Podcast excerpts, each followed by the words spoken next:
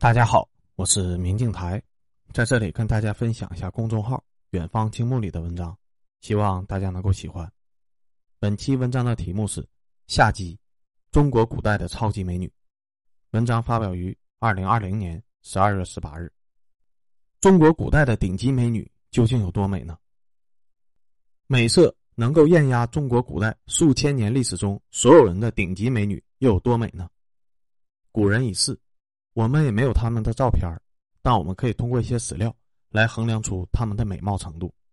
有些人美的让人难以置信，你不需要知道他的照片哪怕从正史中看到记载他们的事迹的只言片语，就知道她到底有多美。夏姬。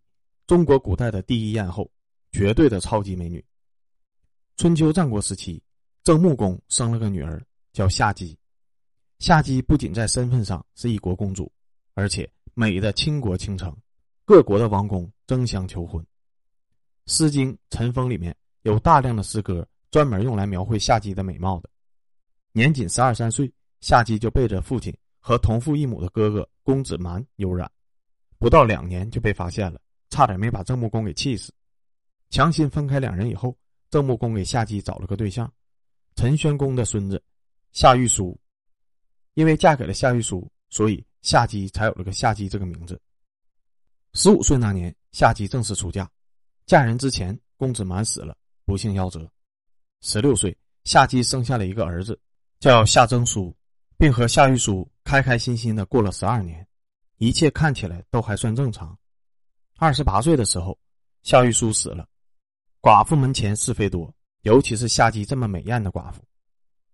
夏玉书死后，陈国的大夫孔宁和宜行父争相照顾夏姬母子，教夏征舒射箭、读书，两人都得到了夏姬的欢心，甚至都拿到了夏姬的内衣，并且互相炫耀。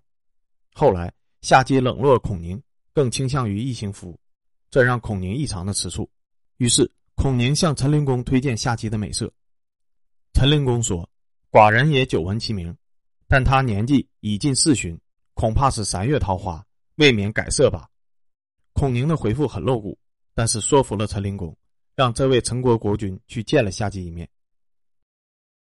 一面之后，陈灵公神魂颠倒。论辈分，夏玉书还是陈灵公的亲叔叔，但他丝毫不顾及这个。甚至不顾忌和孔宁、异行父两人一起讨论夏姬之事，陈国的朝堂甚至就变成了夏姬的内衣秀，君臣三人公开讨论夏姬之事，史称“公卿宣淫”。为了讽刺陈国君臣和夏姬荒唐无道的事情，陈国的百姓还专门做了一首诗歌，叫《陈封朱林》，讽刺笔墨极其的犀利。歌词大意翻译过来就是：你天天去朱林，也就是夏玉书的封地。去找夏征舒，每次还都那么猴急，究竟是为了什么呢？时光流逝，夏征舒慢慢的长到了十八岁，孔武有力，多力善射，被陈灵公授予了司马官职，继承了其父亲的职位，执掌陈国的兵权。夏征舒设宴款待陈灵公受爵之恩，并同时宴请了孔宁和易行父。酒醉之后，陈灵公调侃嘲虐，一直拿夏征舒的身世开玩笑。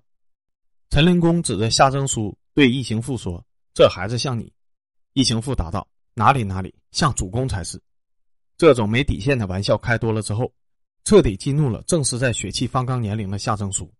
他悄悄把大门一关，布下了弓弩手，伏杀了陈灵公。孔宁和异行父侥幸的逃脱，跑到了楚国，求楚庄王出兵惩治夏征舒。没几个月，陈国就被灭了，夏征舒被车裂。夏姬被大军带走，进献楚王。此时的夏姬已经快三十五岁了。见楚庄王的那一天，在场的王公重臣总共有三人：名列春秋五霸的楚庄王，楚王的弟弟大司马子反，楚国的第一重臣申公乌臣。看到夏姬的第一眼，楚庄王就被迷住了，当场就要纳夏姬入宫。申公乌臣坚决反对，搬出了周书，让楚庄王学习周文王，不能好色。如果纳了夏姬，那么，讨伐陈国叛逆的功劳和名气就会失去，甚至会反被耻笑。楚庄王不愧是春秋五霸之一，定力十足，还是打算以事业为重。想了想之后，忍痛放弃了夏姬。看到哥哥不要了，子反按耐不住了，请求迎娶夏姬为妻。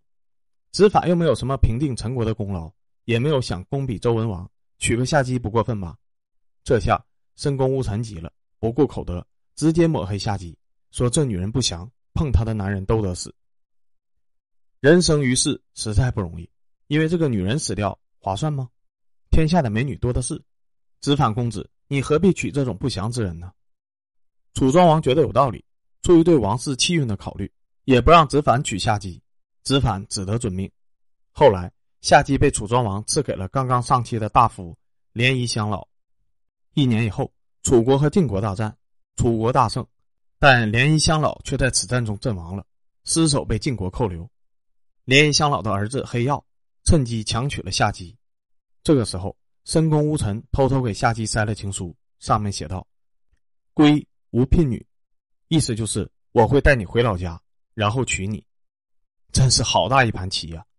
见到夏姬的第一面，申公乌臣就已经布局了如此长远，阻止楚王和子反的唯一目的就是让自己还有机会娶夏姬。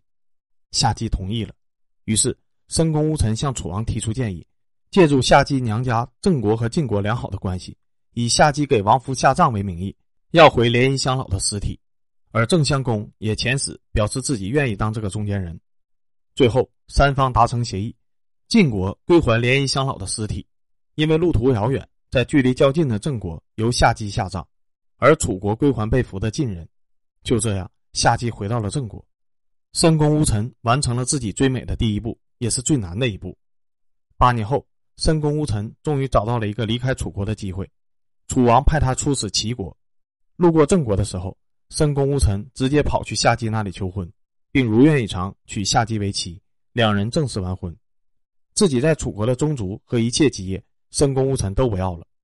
此时的夏姬已经四十三岁了，让副使把自己的辞呈带回楚国以后，申公乌臣带着夏姬离开了郑国，来到了晋国为官。而晋王听闻鼎鼎大名的申公乌臣来了，高兴不已。直接赐予了大夫的职位，并将彩艺赏赐给了他做封地。听闻申公乌臣叛逃晋国，而且迎娶夏姬之后，子反暴怒。原来十年前你阻止我娶夏姬，还用了“此女不祥，娶之必死”的理由，就是为了自己找机会娶啊！感觉自己智商被侮辱的子反，屠了申公乌臣全族上下所有人。听闻自己全族被灭的申公乌臣，彻底暴怒了。他没有想到子反会把事情做得这么绝。为了复仇，申公乌臣出使吴国，出谋献策，千方百计的帮助吴国打楚国，并说服晋王长期扶持吴国，联手攻楚。后来的事情大家都知道了：楚国被灭，子反被杀，楚王被伍子胥开棺戮尸。成为霸主后的吴国，后来又被越王勾践卧薪尝胆给灭了，那都是后话。在随后的日子里面，夏姬和申公乌臣双宿双飞，快五十岁了，还给乌臣生了个女儿。后人完全无法理解夏姬为什么在这么大的年龄还能把如此之多的王公贵臣迷得神魂颠倒。事实上，如果不是正史之中对夏姬的事迹都有记载，我们完全不可能相信有这种事情，因为听起来实在太荒谬了。但实际上，夏姬的事迹七次出现在《左传》之中，五次出现在《史记》之中，《诗经》《国语》《列女传》《谷梁传》其中也都有提及。因为夏姬，陈国被灭，楚国衰败。吴国伐楚，最终楚王被开棺戮尸。只要你写春秋的历史，就不可能避免夏姬的存在。